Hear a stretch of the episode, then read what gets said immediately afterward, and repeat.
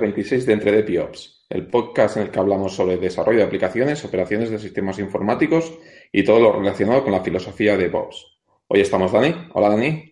¿Qué tal? ¿Cómo estamos? Muy bien, por aquí. Y Nach. Hola Nach. Hola, ¿qué tal? Buenas noches. Muy buenas noches. Lo primero que me gustaría decir es gracias por los me gusta que hemos recibido en iVoox. Parece mentira, pero la gente le va dando. Y bueno, las cinco estrellas, las valoraciones de cinco estrellas que hemos recibido en iTunes. También nos lo agradecemos. La verdad es que esto nos va animando para, seguir grabando y demás. Sí que, sí que nos gustaría también que nos pasarais, ¿perdón? A ver si va a ser casualidad ahora. ¿El qué? Los me gusta y las estrellas. Bueno, yo pregunté y me dijeron que era como ahora lo pedíamos, pues que no, nos iban dando. Ya me parece bien, que nos den, que nos den. Claro, quien no llora no mama, ¿no? Hombre, ahí estamos. Mejor que de pedir que no de robar, ¿no? Eso es. Bueno, señores, hoy tenemos un invitado con nosotros, ¿vale? Eh, nos acompaña José Mena. Hola, José. Hola, buenas, ¿qué tal? Buenas noches. Hola, muy buenas. Gracias por animarte a estar con nosotros. ¿vale? Hoy estamos grabando domingo por la noche, es un horario difícil y te damos las gracias por Bueno, nosotros ya te conocemos, eh, pero me gustaría que la audiencia eh, supiera quién es José Mena. Entonces, si te quieres presentar, introducir un poco tu historia, tu experiencia, etcétera. Eh, vale, bueno, pues os comento un poquillo quién es, quién es José Mena. José Mena soy yo. vale, ya está, pues gracias. Queda claro. Hay que dar la cosa, ¿no? Eh, a ver, pues soy, mira, un chaval que, pese a que nací en Barcelona y me crié en, Reus, eh, ahí empecé, bueno, estudié informática eh, y luego antes de empezar la carrera, antes de acabar la carrera me empecé a, currar en un proveedor de internet, antes de, del, me gusta mucho decir que empecé a currar a finales del siglo pasado, así como muy glamuroso. Y, nada, empecé a currar en un proveedor de Internet. Primero estuve en, el área de sistemas y luego ya cuando empezó todo el tema de las .com me tuve que venir a, Barcelona a seguir currando en un proveedor de Internet porque nos iban comprando de proveedor en proveedor. Acabé aquí en Barcelona y empecé a, currar de programador. Hasta que, pues, como todas las burbujas, la de las .com reventó y me tuve que empezar a buscar la vida fuera de lo que son los proveedores de Internet y, entré en el mundo de la consultoría. En el mundo de la consultoría estuve durante 10 años eh, en varias de estas eh, empresas pues, eh, de systems, etcétera, hasta que empecé a currar en un, en un centro tecnológico el, hacia el 2012 que se llamaba Barcelona Digital, Digital, donde empecé a hacer proyectos más relacionados con lo que le llaman el, el que era eh, intentar aplicar las TIC pues, para diferentes eh, disciplinas. Yo entré en Barcelona Digital en el área de movilidad y energía, y entonces ahí pues, eh, lo que hacíamos era intentar aplicar analítica de datos a proyectos donde se, se estaba un poco experimentando con la movilidad sostenible, con la eficiencia energética, etcétera. Entonces, en B Digital, que lo que, luego se fusionó y ahora es Eurecat, pues ahí sigo, sigo trabajando en proyectos de este tipo. Me estoy especializando un poco más en, analítica de datos y sobre todo en sistemas de recomendación.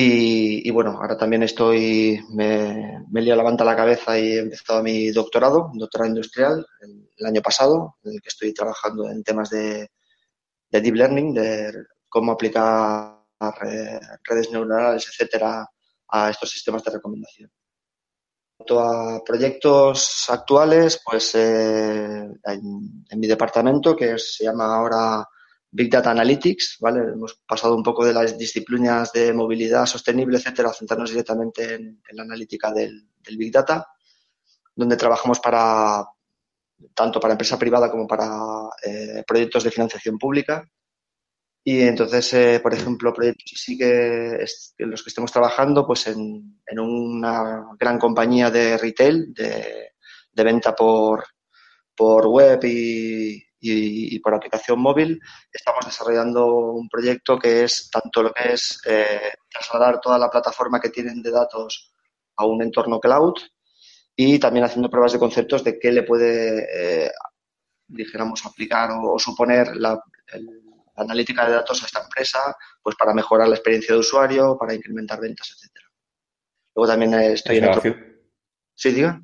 No, no iba, iba a decir que haciendo un poco de resumen, eh, tuviste un background de, en administración de sistemas Sí, y luego te pues, pasaste a desarrollo, si lo he entendido bien. sí, sí. ¿Y ahora cuánto Sí, sí. llevas en Eurecat? En Eurecat llevo ya cinco años. Cinco años donde hago un poco de todo, desde gestionar proyectos hasta programar, hasta eh, pues pelearme con el Docker para arriba y para abajo. Vamos, ahí. De todo un poco. Muy bien, muy bien. Y ahora estás sobre todo muy fo- Sí, dime. Iba, iba a iba a preguntar, John, perdonar que, que interrumpa, que ya, que has mencionado el tema de Big Data, y es un poco lo que queríamos, lo que, por donde queríamos llevar el tema, porque sabíamos, lo sabíamos ya, ¿eh? Imagínate, sabíamos que ibas, que estás ahí metido, por eso te hemos traído, no por, no por nada más. Periodismo de investigación. ¿eh? Exacto, periodismo de investigación.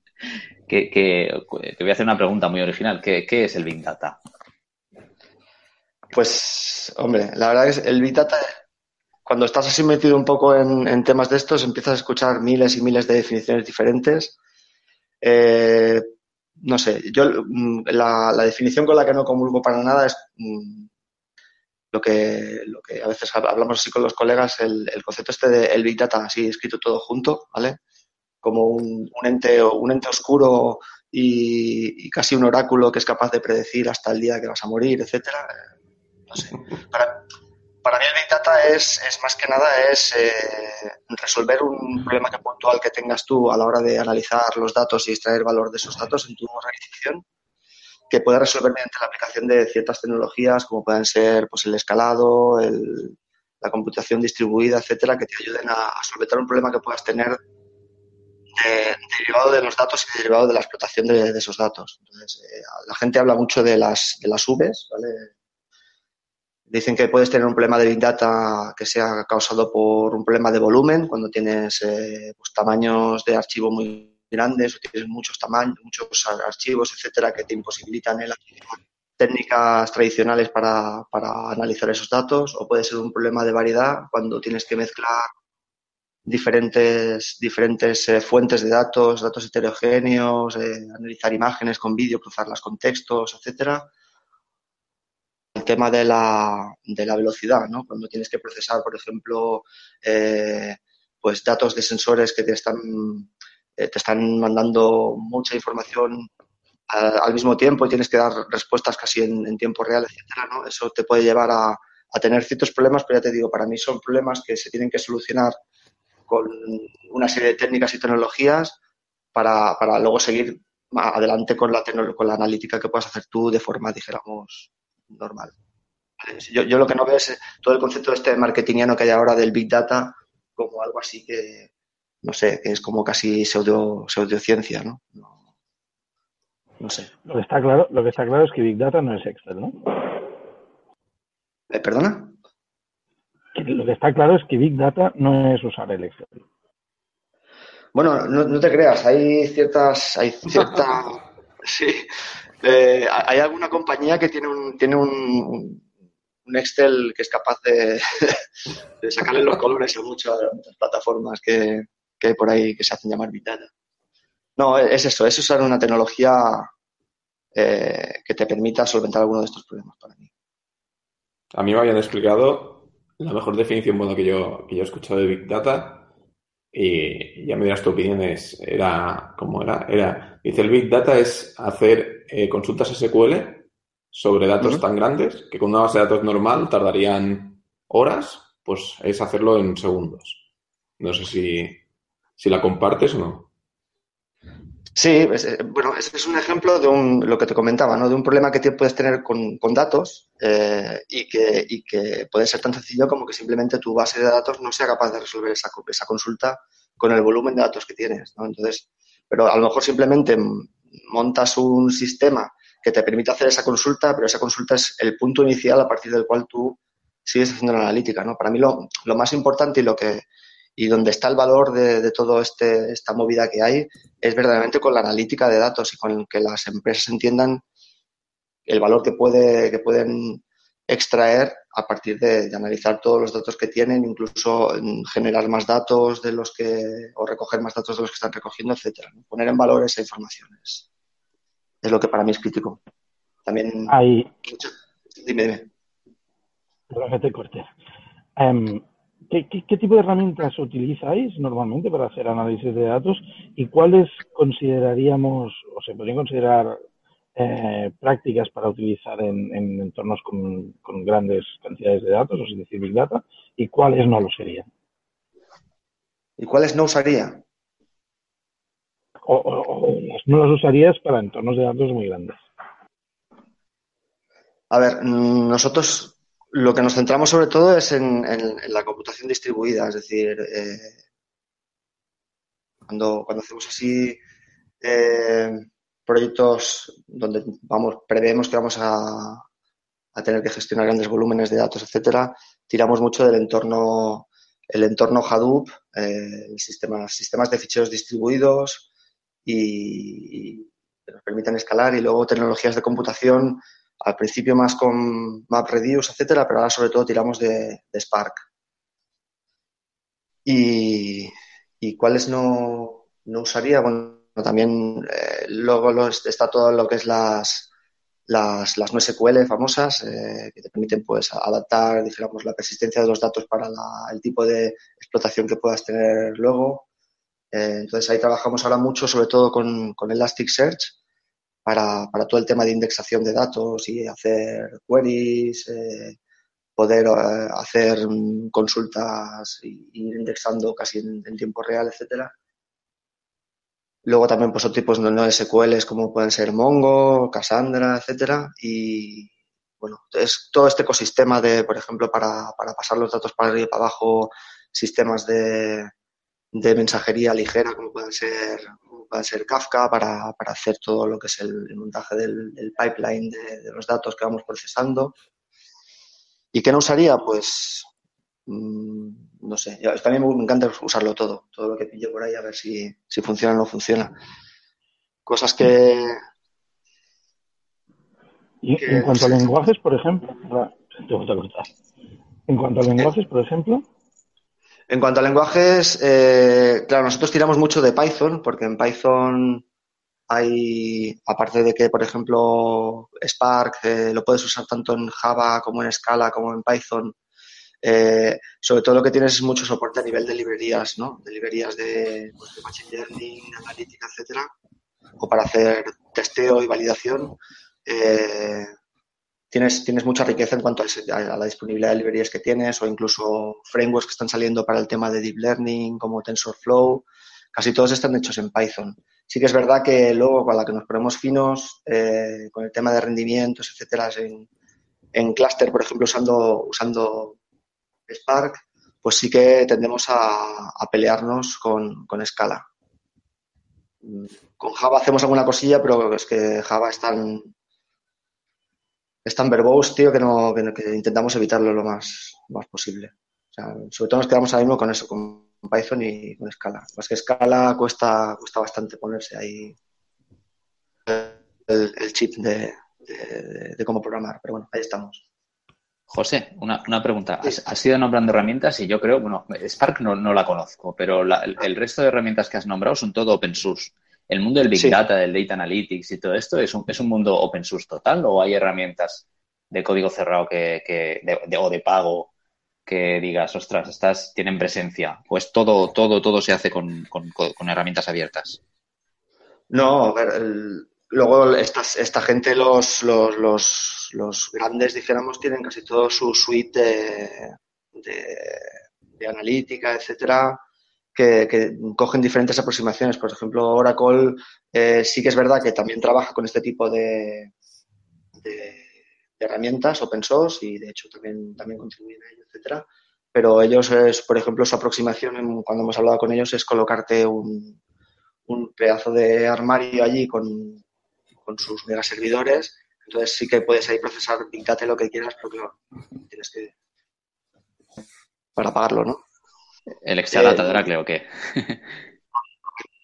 entonces, eh, o por ejemplo, para IBM también ahora mismo está, está muy de moda el, Watson y colocártelo para hacer, eh, pues eso, analítica de datos para ayudar a, soporte a usuarios, que sea capaz de darte soporte de forma asistida, etcétera, pero luego, claro, empiezas a mirar un poco el tema de licencias, etcétera, y, y tienes casi que pagar tu, tu primer hijo varón, ¿no? Para que te, Entonces, nosotros, como, como dijéramos, intentamos, eh, dentro de lo que es mi, mi centro tecnológico Eurocat, el, dijéramos, el leitmotiv del, del centro es intentar ayudar a las empresas catalanas, al, tejido empresarial local, a ser competitivo y a, acercarles a este tipo de tecnologías. Entonces, muchas veces es lo que, lo que por donde tiramos más sobre todo por tecnología y, que, y que, por otra parte es, es por donde está tirando mucha gente también. Oye, y el... Eh, pues, perdón, David, di. No, no, no, tira, tira, Dani, tira. Que, no, bueno, era un poco, o sea, poner, que nos pusieras algún ejemplo de un problema que se resuelva con este tipo de herramientas, o, que conozcas indirectamente o que hayáis hecho allí en, en Eurecat. Y cómo, y, para profanos un poco explicar cómo se ha hecho, ¿no? Para, o sea, sin entrar mucho en detalle técnico y que nos perdamos, explicar cómo, qué, qué procedimiento se sigue. Algún caso de éxito, vamos. De hecho, Dani, mi pregunta iba, iba bastante por ahí. O sea, a ver si. Perfecto, dicen, no dicen, dicen los británicos que las grandes mentes piensan, piensan lo mismo siempre. o sea que ya, ya sabes. Estamos jodidos tú y yo. Sí. bueno, eso, eso es lo que piensa la mayoría también. Vale, pues no sé. Eh, por ejemplo, eh, una, un caso en el que estamos, en el que estamos trabajando ahora es el, por ejemplo, la ingesta de, de, todos los eventos ¿no? Que se producen, que, producen los usuarios cuando están interactuando con, tanto la aplicación web, con los diferentes canales de, dijéramos, de interacción de los usuarios en una, en una empresa de, retail, que venden pues, ropa, electrodomésticos, etcétera. Entonces, lo interesante en este caso es mm, captar todas las interacciones que hace el usuario, todos los clics, el, click stream que le dicen, ¿no? Todo, todo el ciclo de vida del usuario desde que entra en tu página hasta que te acaba comprando o no te acaba comprando, pues captar toda esa información. Entonces, mm, el reto ahí está en, tener una infraestructura que sea capaz de, poder absorber eh, todo ese, toda esa información e incluso que sea capaz de absorber, eh, almacenarla y, a la vez ir analizándola eh, en tiempo real para poder ir tomando decisiones que afecten a la, a la sesión de navegación de ese usuario en concreto, ¿no? Entonces ahí pues eh, intervienen desde, desde el protocolo que usamos para poder, eh, dijéramos, ir recogiendo todos los, todos los eventos que nos van llegando de forma, de, forma dijéramos, masiva, a, la tecnología que usamos para, para poder enviar esos eventos a lo que le llamamos el, pipeline, el, dijéramos, la cadena de procesado, usamos para, almacenar y qué tipo de tecnología usamos para ir eh, analizando esos datos. Entonces ahí, pues, eh, más o menos cuando te pones a trabajar con Big Data hay como un cierto ecosistema de tecnologías que se van usando para, esos diferentes componentes, ¿no? Entonces, por ejemplo, lo que os comentaba, todo lo que es mensajería, hay un, un sistema de colas de mensajes que es el, Apache, bueno, casi todo es Apache de esta vida, pero eh, es Kafka, que es un sistema que es muy ligero, que no, no, implementa, digamos, todo el protocolo de mensajería, pero sí que te permite eh, ir muy rápido a la hora de, de, enviar los mensajes y de, y de configurar cómo consumir los mensajes, cómo creas diferentes colas de suscriptores, de consumidores, etcétera. Y, luego la, replicación de, los diferentes nodos de consumidores que, que consumen esos mensajes, ¿no? Entonces luego, por ejemplo, para lo que es el, para lo que es el, procesado en tiempo real o en streaming, eh, usamos Spark. Spark, eh, Spark, si no lo conoces, es, es una, un framework de computación distribuida que es, es, un poco parecido a lo que se a lo que se usaba de, de, computación eh, en Hadoop, era el MapReduce, en el cual tú la, dijéramos, como la entelequia principal era que tú tenías un sistema de ficheros distribuido, pero para ti eh, podías trabajar como si aquello fuera un único fichero.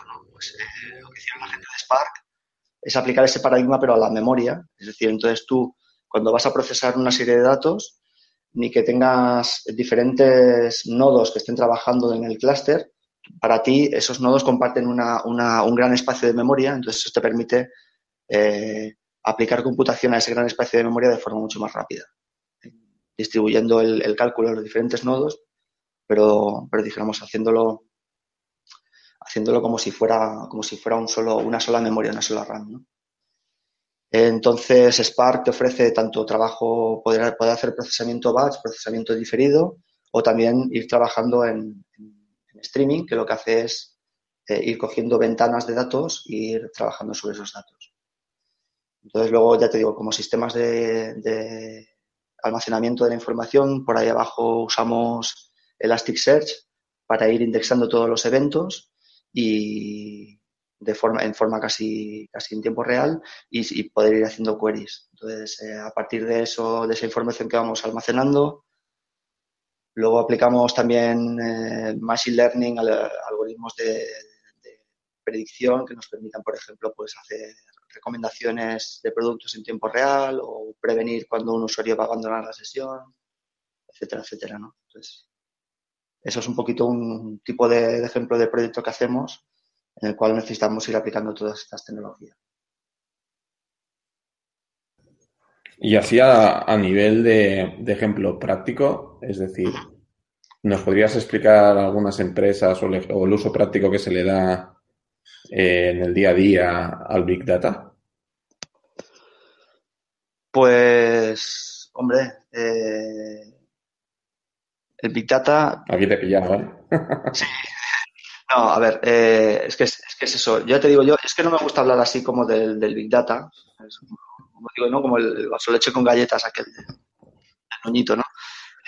no, el, analítica de datos, pues analítica de datos, bueno, yéndote fuera de lo que es los ejemplos típicos de Amazon con los sistemas de recomendación o Netflix o, por ejemplo todo lo que es eh, el tema de Smart Cities, ¿no? toda la analítica que hacen de, los datos de sensores, el, ser capaces de, de, hacer modelos predictivos que te, que te ayuden, eh, por ejemplo, a predecir cuándo va a haber un, una avería en, sistema de canalización de aguas, etcétera. Hay, miles de aplicaciones. Nosotros ya te digo, por ejemplo, cuando empezábamos con el tema de la movilidad, la eficiencia energética, pues hay muchas aplicaciones que, mm, por ejemplo, en el sector energético hay muchos, eh, bueno, hay muchos, hay ciertas empresas que se dedican a hacer negocio. Ahora, por ejemplo, si ves por la tele, verás que aparte de Endesa, ahora hay bastantes comercializadas que se dedican a a jugar un poco con el margen de compro la energía a este precio y te la vendo a este otro. Entonces, crear modelos predictivos que sean capaces de predecir la demanda que va a haber en función de, a lo que yo he comprado la energía, ¿sabes? Pues, eh, esto te ayuda, por ejemplo, a una empresa a, montar su modelo de negocio con este modelo predictivo. Ser capaz de saber cuándo tengo que comprar la energía a un precio porque voy a tener esta demanda. yo, por ejemplo, en mi caso, que estoy muy más, más centrado en sistemas de recomendación, pues eh, pues el paradigma más conocido es, Amazon, ¿no? Entonces, es capaz de, dentro de un catálogo enorme de productos, eh, ser capaz de recomendarte productos que te puedan interesar, pese a que luego los compres y te sigan machacando con, la publicidad en todas las aplicaciones, pero bueno, hay, hay, hay espacio para la mejora, pero, pero sí, o sea, ese es otro, otro típico caso de estudiar todo el comportamiento que hace un usuario para poder ser capaz de predecir, pues mira, el típico que te sale en Amazon de eh, todos los eh, usuarios que vieron este producto también compraron este otro, ¿no? Pues eso ahí analizando todo, todo lo que está haciendo el usuario, si el usuario ha añadido el, si ha hecho un, clic para ver el detalle de un producto, si lo ha añadido al carrito, si lo ha tomado del carrito, toda esa información se va analizando y con eso vas creando un, perfil del usuario con el que luego eres capaz de recomendar. ¿no? O en mi caso, por ejemplo, analizar el contenido textual o las imágenes mm, eh, aplicando eh, redes neuronales para ser capaz de, inferir que incluso, por ejemplo, en mi tesis, que una, publicación científica se parece a otra solo analizando el, contenido, las referencias, etcétera. bueno, ya digo, aplicaciones hay mil. Y hablabas de predictividad, de búsqueda de patrones y demás. ¿Sí? ¿Cuán fiable es o, qué, rango de fiabilidad tiene, tiene una predicción eh, que se basa en, en, la, analítica de datos? No sé si mi pregunta está siendo un poco ambigua. Es decir, estoy pensando en, el uso práctico, eh, por ejemplo, en, en, entornos bancarios, entornos de bolsa, ¿no? Todas estas cosas. Eh, ¿Se aplica, no se aplica? ¿Qué riesgos tiene? Bueno, ahí eh, depende un poco. Es decir, mm, cuando trabajas en, modelos predictivos, eh, si trabajas con, con cosas, por ejemplo, como ser capaz de distinguir un, dígito de otro y, tienes un sistema que tienes muchos ejemplos en los cuales eres capaz de, entrenar y aprender, pues puedes llegar a, yo que sé, a precisiones de, rozando el 100%, 99,9 muchos. Eh, en, otro, en otro tipo de escenarios, yo por ejemplo me acuerdo que estuve en una, en una charla donde, donde estaba el responsable de, precio, de, precios dinámicos, etcétera, de, de una empresa, una aerolínea catalana, y decía que el tío no creía para nada en los modelos predictivos, ¿no? Porque que se fiaba mucho más de, del criterio que puedan tener. Entonces, eh, depende, depende como siempre, por de ahí también el, el, tema del Big Data, de cuántos datos tengas para poder entrenar. Entonces, cuantos más datos tengas, cuantos más, más información diferente puedas tener, eh, más, más preciso serás. Pero claro, también sí que es verdad que, por ejemplo, por ejemplo, en el caso de los sistemas de recomendación, el tener en cuenta todos los factores que llevan a un usuario a decidir el comprar o no comprar un producto es casi imposible. Entonces, eh, el margen de error dependerá mucho del, problema concreto, ¿no? No, no, te, no te puedo decir si te puedes fiar o no te puedes fiar. Siempre y así a nivel de... Dime, dime. No, que siempre está el componente del azar o, de la incertidumbre esta de, no tener en cuenta todos los factores que no se puede evitar.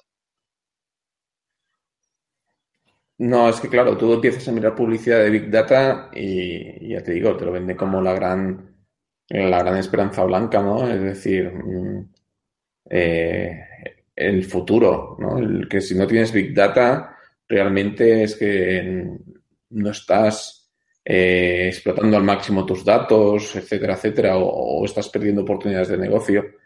Eh, realmente, el uso del Big Data es tan extendido o es tan generalizado, puede usarse de manera tan general como nos hace creer la publicidad, o solo tiene sentido, como bien estás indicando, cuando en grandes compañías, cuando manejas grandes modelos de datos? Bueno, es que eh, también un poco del, problema del Big Data, es, decir, a, nosotros a veces nos, llega a, empresas y te dicen, yo es que quiero usar el Big Data eh, para, para lo mío, ¿no? Pues vale. O sea, vamos a ver qué, qué, es, qué es, lo tuyo, ¿no? ¿Qué, datos estás recogiendo, con qué calidad los estás recogiendo y, un poco intentar entender. Mm, hablaba con un, con un profesor no, hace mucho y me, comentaba que hay, están trabajando en un estándar de, no sé si conocéis la, los niveles de madurez tecnológica de los productos, el TRL famoso. No. Es, bueno, es una escala que sobre todo se usa en la, en la, Unión Europea, en la cual para, una, para cierta tecnología hay como un baremo, me parece que es del 1 al 9, de, de la madurez tecnológica, ¿no? De, de, una tecnología, pues si, si se ha, simplemente se ha probado, si, si ya hay un piloto hecho, si ya hay una comercialización o si ya se está distribuyendo de forma masiva, pues un poco querían aplicar ese paradigma a, a las organizaciones, a las empresas, etcétera, para ver el nivel de madurez de los datos que tienen, ¿no? Porque hay muchas empresas que, que tú te pones allí y es que están trabajando con, un Excel que tiene un departamento, el otro tiene unos ficheros CSV que se lo miran con, R. Entonces, muchas veces, antes de poder aplicar Big Data o analítica, etcétera, hay que, hay que hacer un esfuerzo de, intentar entender los procesos que hay en esa compañía y, y ver un poco qué datos se pueden empezar a recoger y, a partir de que empiezas a recoger datos y intentas eh, limpiar esos datos, entender esos datos, ver luego qué, puedes sacar de ahí, ¿no? Pero, pero ya te digo, esto del Big Data, hay muchas veces que dices, no, no, tú no necesitas Big Data, tú necesitas un, un poco sentarte con el departamento de al lado y ver que a lo mejor estés haciendo los dos lo mismo, pues antes de ponerte a, analizar los datos. O sea, depende mucho del escenario en el que te encuentres. ¿Cuándo tú no recomendarías para nada el uso de Big Data? O sea, ¿hay algún escenario que ya tengáis prefijado o premarcado que digas, no, no, aquí el Big Data no aplica o, no lo estamos enfocando bien? Bueno, es que ya, te digo, o sea, antes de antes de, ponerte con Big Data, un poco lo que, Hay que hacer un análisis de la situación, ¿no? Eh, el, Big Data, el Big Data te lo encontrarás cuando empieces a, a, intentar resolver. Yo siempre digo que tienes que empezar primero por hacerte, por ver qué preguntas te quieres hacer, ¿no? Cuando se te aproxima una empresa y tal, vale, pero tú qué, quieres, qué quieres saber? ¿Quieres conocer más a tu cliente? ¿Quieres conocerlo más para vender más o quieres conocerlo más para intentar adaptar tu catálogo a las necesidades del mercado? Y entonces a partir de ahí empiezas un poco a entender los datos que hay en esa organización, cómo los están organizando, cómo los están extrayendo. Y entonces a lo mejor en un, en un momento dado sí que tienes un problema de Big Data, porque por lo que sea a lo mejor, pues mira, es una empresa que se dedica al, a la sensorización de los edificios y están generando ahí un porrón de, datos de sensores que no, que no, no son capaces de procesarlos si no pones ahí la tecnología adecuada, ¿no? Pues hasta que llegas a ese punto, a lo mejor nadie se ha planteado que con esos sensores de, los edificios pues pueden mejorar a lo mejor la eficiencia energética eh, mm, regulando la iluminación ¿no? o, regulando el aire acondicionado, etcétera. ¿no? Entonces, ¿cuándo no es aplicable Big Data? Pues, pues cuando verdaderamente lo que puedes hacer lo puedes hacer con, como, comentábamos antes, con una hoja Excel o, con, con, una sesión de R intentando entender un poco, haciendo cuatro gráficas y cuatro regresiones y ver, mira, más o menos esto sí que lo podíamos sacar así.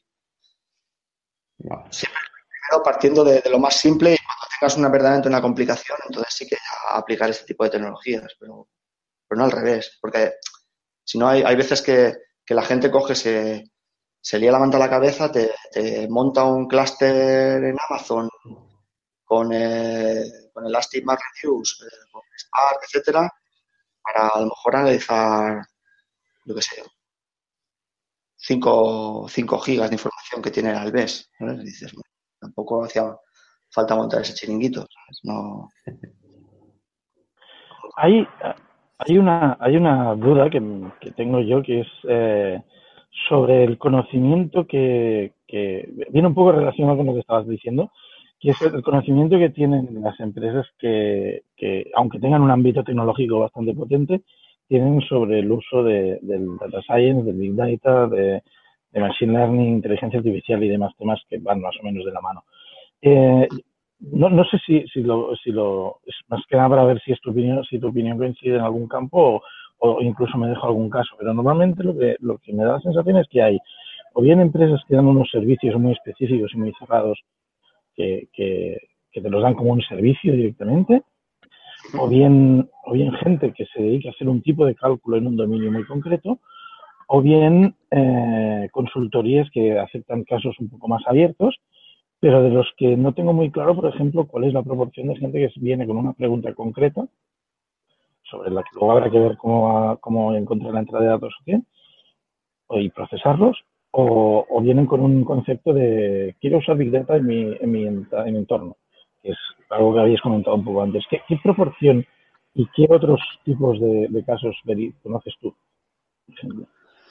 Bueno, la, proporción de gente que, porque también esto va un poco por modas, ¿no? Ya está un poco la moda esta del, machine learning, etcétera. Entonces, muchas empresas que te, te vienen y, y, te piden, por ejemplo, que les, oye, yo quiero que me pongáis Machine Learning, ¿no? Ha pasado de a lo mejor una, una, empresa coger y decirle, no, mira, pues te vamos a hacer un, sistema predictivo que haga esto y, y, luego analizaremos y te haremos un modelo que te calcule esto otro y, y esto sea un poco el proyecto que, creemos que, puede resolver también lo que tú comentabas, ¿no? Eh, el, el proceso de, sentarte con la empresa y, llegar a entender cuál es la pregunta que quieres resolver, a veces también es, es, complicado, ¿no? pero muchas veces hacemos todo ese esfuerzo y tal, le decimos, mira, vamos a poner un modelo predictivo aquí, unos, unos cuantos, y, entonces te dicen, bueno, pero, y ponme también un, un, slide en el cual me, me, ponéis algo de Machine Learning, ¿no? Y a lo mejor es todo lo que les has estado explicando es Machine Learning, pero pero te, piden eso, ¿no? Que, esté ese, nombre, como esa marca, dijéramos, ahí en, el proyecto. Entonces, el nivel de conocimiento de la empresa, pues, hombre, hay casos que sí, pero la mayoría me da a mí la sensación eso de que han leído que esto es por donde hay que ir ahora, lo que decía un poco David, ¿no? Eh, todo el mundo te dice que tienes que tener Big Data y que tienes que tener analítica, pues eh, yo quiero, yo lo quiero también, pónmelo aquí como, como sea. Es un poco a menos es lo que, lo que nos, Entonces, entonces eh, probablemente sería bastante conveniente que, las empresas que estén interesadas antes busquen algún tipo de servicio de consultoría o incluso si, tienen recursos para hacerlo, eh, eh, contraten en sus plantillas algún data scientist que pueda dirigir ese, ese proceso previamente o, que vayan directamente a una consultora o a, un, o a una empresa que se dedique a hacer ese tipo de análisis. Eso, eso también, también los, lo, estoy viendo últimamente, que hay muchas empresas que han, entendido ese, esa problemática y, entonces están fichando un, uno o, un equipo incluso de, de data scientists que, un poco se encarguen de, evangelizar o de, llevar esta cultura de los datos a su empresa. Pero claro, luego está siempre también el problema un poco lo que pasaba con hace unos años con el, tema de, pues, de, de, las TIC en general, ¿no? Que dependía de un poco de en qué departamento caía eh, esa unidad de data scientist, ¿no? Normalmente muchas veces ves muchos casos que dependen eh, de marketing porque tradicionalmente es el área que se ha dedicado a hacer estudios de mercado, etcétera, y entonces no tienen a lo mejor la, fuerza necesaria para, transformar toda la, organización y hacerla lo que algunos le llaman data driven, ¿no? Es decir, orientada a los datos. Entonces eh,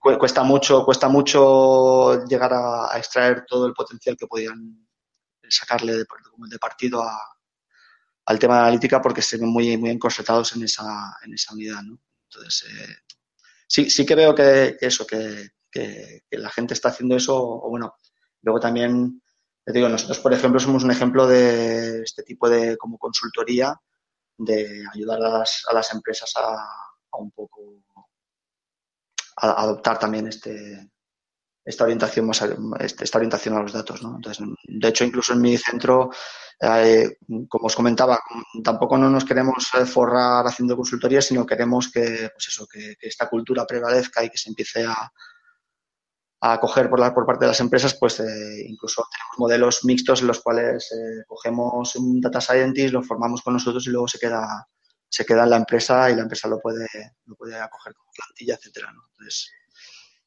Sí, sí, es, eh, hay diferentes modelos y, sí que la gente está empezando a tener la, necesidad y a, incorporar ese tipo de perfiles.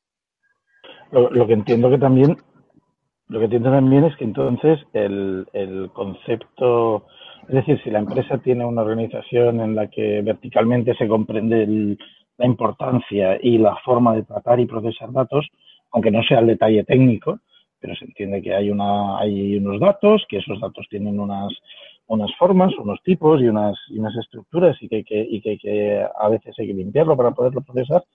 Entiendo que si no tiene ese concepto verticalmente, es necesario un, un, acogimiento de todos esos conceptos, como digo, aunque no sean técnicos, a, a nivel técnico, en, en toda la organización. Exacto, exacto, sí, sí, ese es el, el, el, el, mayor esfuerzo que se tiene que hacer para, para verdaderamente, por ejemplo, a veces eh, en empresas que tienen su data scientist te dicen, no, pero mira, yo, vamos a empezar con, con proyectos muy concretos y, y, y, que demuestren valor de aplicándolo en un, caso concreto para que entonces yo pueda, dijéramos, eh, coger este proyecto si acaba siendo un proyecto de éxito y hacer la venta interna dentro de mi organización para decir, oye, mira, eh, con estos datos que teníamos aquí, que no hacíamos mucha cosa, eh, somos capaces de mejorar, yo qué sé, las ventas un 5%, ¿sabes?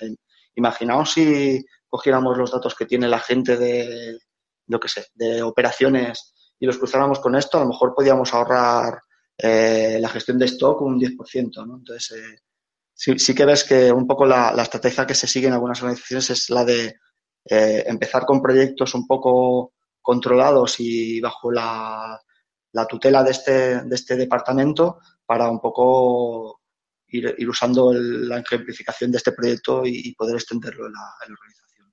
Es una estrategia que creo que, que puede ser óptima para, para poder ir a, favoreciendo el cambio a, este tipo de, orientación a los datos. Es, es curioso porque en, en, este tipo de, o sea, de esto que estamos, estamos hablando ahora, eh, el concepto de DevOps tiene eh, un problema similar. Es, es una filosofía que se tiene que, que, aceptar desde arriba hacia abajo. O aunque se presente de abajo hacia arriba, pero que tiene que finalmente estar integrada en, en verticalmente en la organización. Es, es, me parece un poco curioso que sea tan parecido, al fin y al cabo. Es decir, es una idea más filosófica que una tecnología concreta.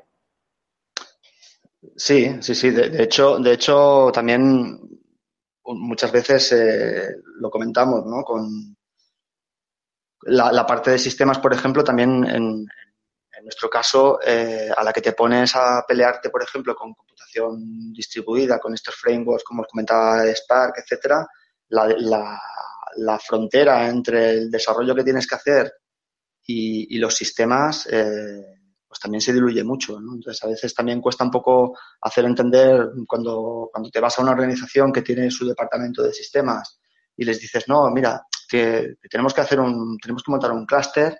Eh, bueno, ya a veces muchos dicen, esto del clúster, esto no, no, va conmigo, ¿no? Pero eh, hacerles ver que no, es que yo necesito, necesito conocer muy bien la topología de clúster que vas a, que vas a instalar, etcétera, porque tiene un impacto directo en el desarrollo que voy a hacer, porque dependiendo del número de nodos que tenga, pues tendré que particionar los datos así o así, ¿sabes? Entonces, también es, es un cambio de paradigma de filosofía a, nivel organizativo, perdón, dentro de, lo que son las TIC mismas, ¿no? Es un poco también lo que pasa con,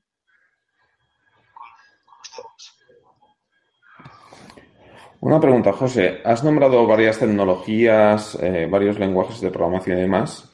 Eh, me surge la duda, ¿cuáles son las habilidades necesarias para una compañía que quiera, o qué habilidades tendría que buscar una compañía que quiera afrontar un proyecto de Big Data? O sea, ¿qué, ¿qué, se necesita? A nivel de, de, de perfiles, dices. De... Sí, a nivel de perfiles, o sea, a nivel de, de, perfil humano? Nosotros, nosotros, por ejemplo, lo dividimos un poco en, en, como en tres, en tres roles, que es el, el famoso data scientist, ¿vale? Yo, bueno, me da un poco de respeto esa, esa, ese nombre porque lo de científico de los datos me parece un poco... Pero bueno, eh, es, sería un poco el que el bata blanca que le digo yo, ¿no? El, que se encargaría un poco de no sé qué, qué, modelos, qué estadística hay que aplicar para analizar los datos. Y luego nosotros tenemos otro que es el, el ingeniero de los datos, el data engineer, que es un poco el que se encarga de traducir eso a, a lo que os comentaba, ¿no? A, algo que funcione de forma distribuida, de forma escalable, eh, dentro de, la infraestructura. Y luego está la parte de, sistemas, que son los que se pelean un poco más con, pues, eh, con toda la infraestructura de red que tiene que alojar ese clúster. Eh, si se tiene que instalar en Amazon, pues los scripts de provisión que se tengan que aplicar, las reglas de seguridad, firewalls, etcétera, ¿no? Básicamente yo, a grandes rasgos, son esos tres, aparte bueno, luego el, de proyecto, etcétera. Pero nosotros tenemos como esos tres grandes perfiles. Volviendo un momento a, a, un punto anterior que estabas comentando sobre los proyectos de Big Data y demás, eh, ahora mientras comentabas los perfiles, me ha surgido la duda. Normalmente. ¿cuál es el tiempo medio de implementación de un proyecto de Big Data? Es decir, desde el momento que la compañía sabe de, y vosotros consideráis que, que es una compañía pues, que se puede aplicar eh, el Big Data y demás, en el momento que está alineada la compañía y dices, venga adelante, y tenéis definido el proyecto, ¿cuánto se tarda más o menos en, generar una solución para dicha compañía? ¿O depende mucho del estilo de la compañía?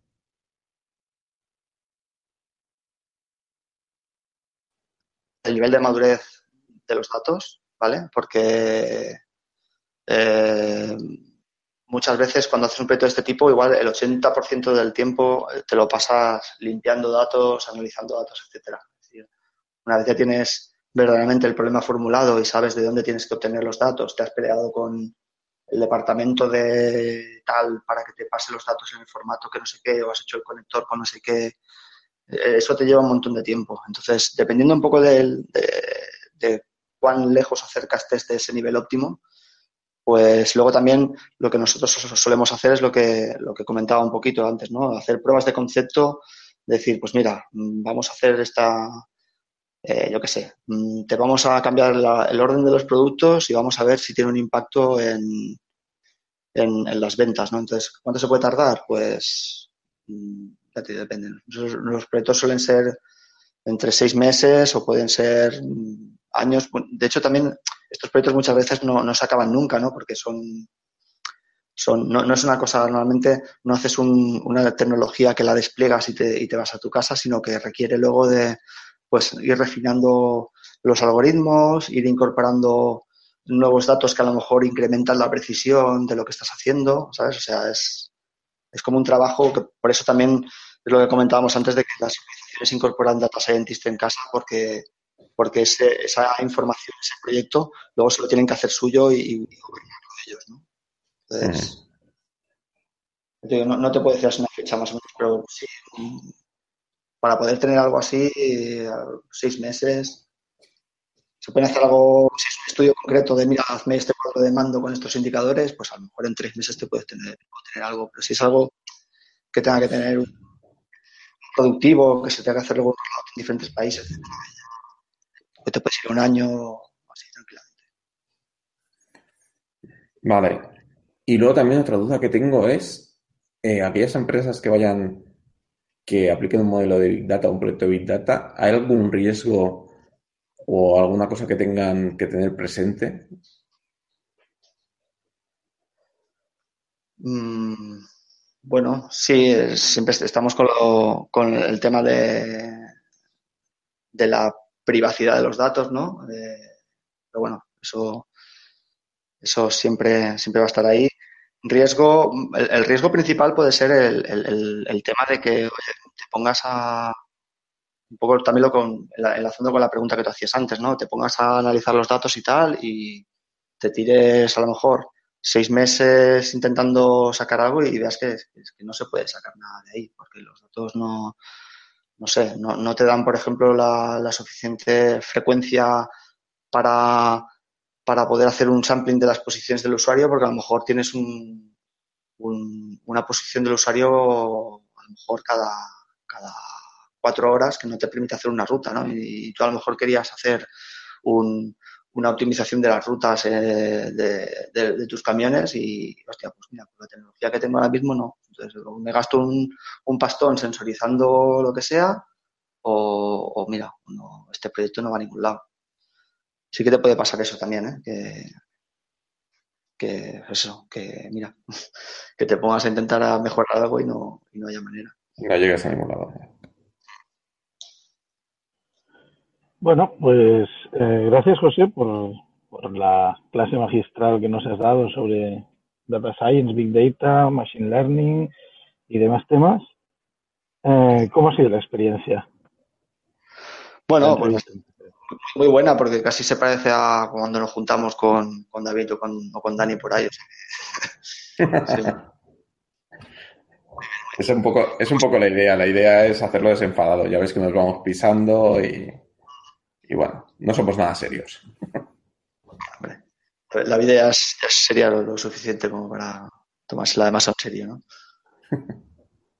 ¿Quieres dar alguna forma de contacto a, nuestros oyentes o eh, bueno, yo sí que es verdad que el, perfil de Twitter que tengo lo, uso bastante para, para este tipo de historias. Entonces, si me queréis seguir, estoy en, Twitter con José Mena Roldán, todo junto así, como el Big Data.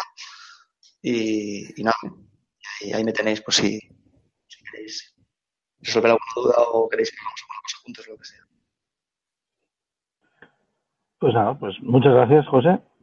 Eh, yo creo que esto ya lo yo creo que esto ya lo podemos dar por cerrado aquí.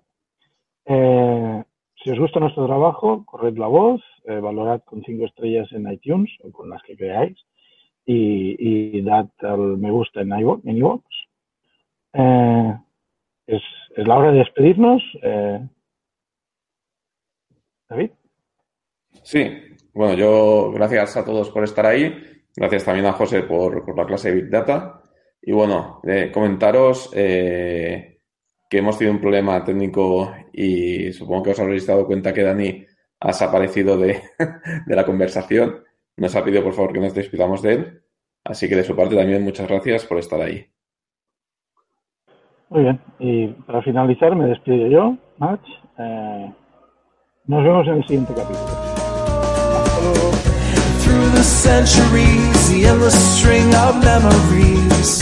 Still the